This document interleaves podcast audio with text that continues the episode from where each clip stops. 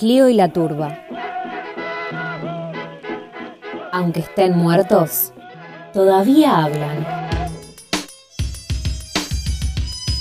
Martín, yo no me quiero rendir, por favor, Martín. No, no, no, basta de caprichos. Te vistes, vas a tu casa. Un podcast de historia. Arigato, arigato.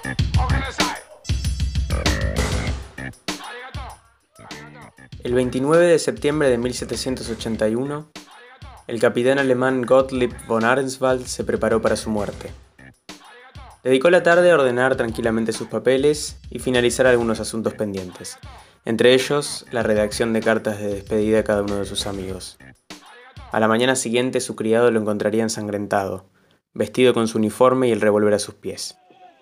En una de estas cartas, Arenswald describe el proceso de su íntima decisión. Mi querido amigo, la hora se aproxima. Créeme que hay muchos momentos en los que espero ansiosamente este cierre, pero me he decidido por el sábado y no adelantaré ni un minuto el horario establecido. Si la calma en el último instante es prueba suficiente de la rectitud de cualquier sistema, entonces el mío es decididamente bueno. El paso que estoy por tomar no es apresurado. Ha rondado mi cabeza por un largo tiempo y mucho he intentado para disiparlo. Desde hace cuatro semanas he fijado este sábado como fecha de mi partida, siempre con la firmeza de buscar motivos para no hacerlo, pero tales motivos no han aparecido y por lo tanto debo aceptar este destino.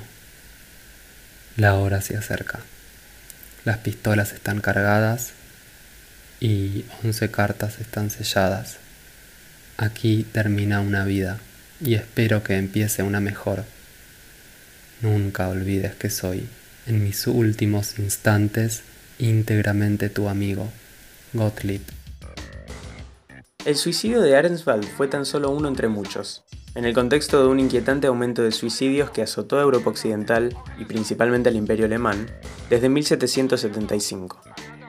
Se atribuyó la responsabilidad de estas muertes inesperadas a una novela de reciente publicación, Las penurias del joven Werther, del escritor Johann von Goethe, reconocido hoy en día como el padre del romanticismo alemán.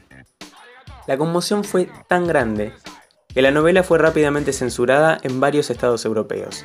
Por ejemplo, la ciudad alemana de Leipzig decretó directamente su prohibición, por explícita incitación al suicidio. La teoría que tenían estas autoridades era bastante contundente. Se trataba básicamente de suicidios imitativos. Los lectores habían sentido tanta empatía con el protagonista de la novela que se habían visto conducidos a seguir su ejemplo y matarse ellos también. La novela narra una trágica historia de amor no correspondido. El joven Werther está de visita en el campo como parte de una cura de reposo y le va relatando su estadía a su amigo Wilhelm mediante sucesivas cartas.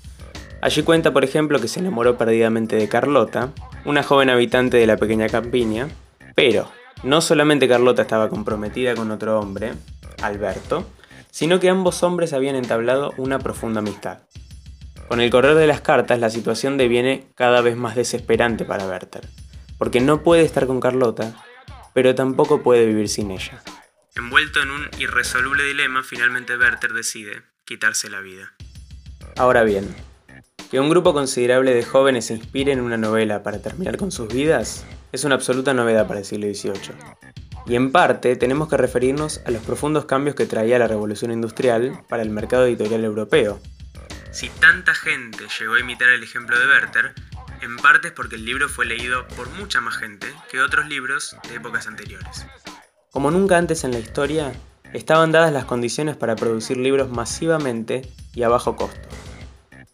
Las nuevas maquinarias industriales elevaban enormemente la productividad, y los nuevos transportes permitían trasladar los productos hacia mercados lejanos sin que ello encarezca demasiado el precio. El libro seguía siendo un objeto de lujo en el siglo XVIII, porque no era un objeto de primera necesidad, pero ahora era significativamente más barato que antes de la revolución industrial. De hecho, Las penurias del joven Werther fue inmediatamente un bestseller a nivel europeo, en pocos meses se publicaron hasta tres ediciones en Alemania, y en los próximos seis años se llegó a traducir la obra al francés, inglés, neerlandés, sueco, serbio, ruso y español. No era nada común que un libro llegara a regiones tan distantes en tan pocos años. Entonces, semejante circulación era una novedad absoluta de la revolución industrial. Y es difícil de imaginar una oleada de suicidios imitativos antes de ella. Pero, que un libro llegue a mucha gente no explica por qué provocó ese impulso suicida.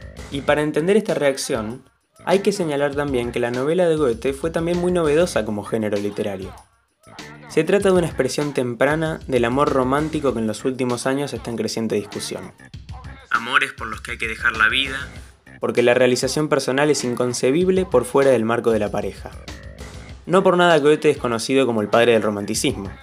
Sus obras como Werther, Fausto y las afinidades selectivas son referencias ineludibles para estudiar la difusión de la escuela romántica que sería tan influyente durante el siglo XIX en Alemania, no solamente en la literatura, sino también en el resto de las artes. Pero hay que tener en cuenta que este romanticismo no era puramente sexo afectivo, sino que exaltaba la emotividad del ser humano en términos mucho más amplios que en la pareja. Para el romanticismo, que surgió como reacción contra la Ilustración francesa, la realización humana no se jugaba en el cultivo de la razón, sino más bien en la protección de valores más primigenios, como el vínculo con la naturaleza, la liberación de las emociones, la defensa de las tradiciones. A comienzos del siglo XIX se delineaban ya dos pautas culturales muy antagónicas, una en el escenario francés y otra en el escenario alemán. Y la conquista militar del territorio germano por parte de Napoleón terminaría agudizando este vínculo emotivo de la comunidad alemana con su tierra y con sus tradiciones. De esta manera, estas expresiones tempranas de una corriente artística se hacen muy interesantes también en términos políticos, porque en ellas pueden vislumbrarse los comienzos del pasional patriotismo alemán.